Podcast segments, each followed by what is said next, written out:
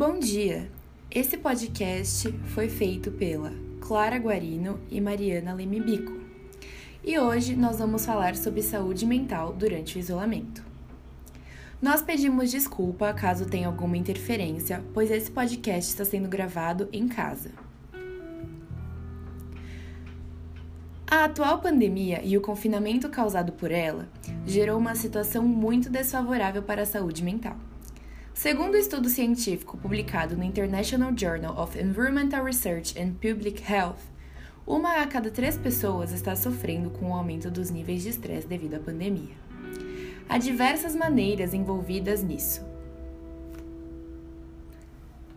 Solidão, falta de contato e ansiedade são algumas ainda que nem todas estão necessariamente ligadas ao confinamento. As pessoas que precisam trabalhar diariamente foram as que apresentaram maior adoecimento mental, segundo um estudo feito pelo Instituto de Psicologia da Universidade do Estado do Rio de Janeiro. A causa disso é um momento diário. A causa disso é o medo diário de contrair a doença, adicionando a outros medos compartilhados por muitos, como a perda do emprego, desabastecimento alimentar e o fim de relacionamentos.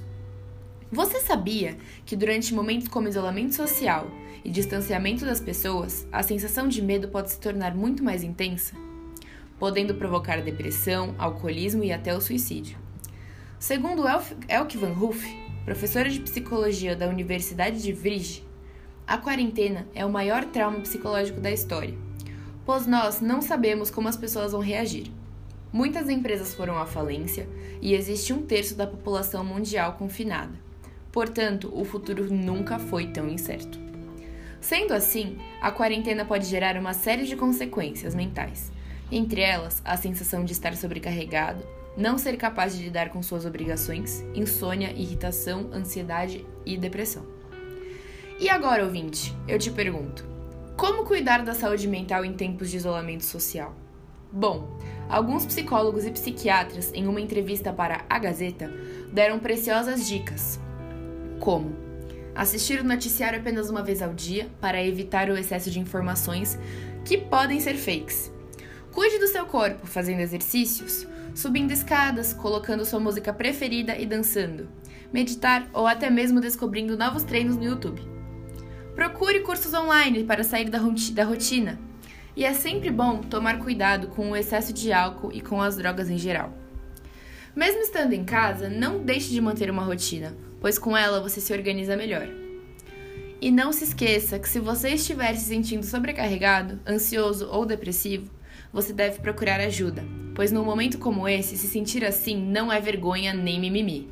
É real e você tem todo o direito de se sentir perdido.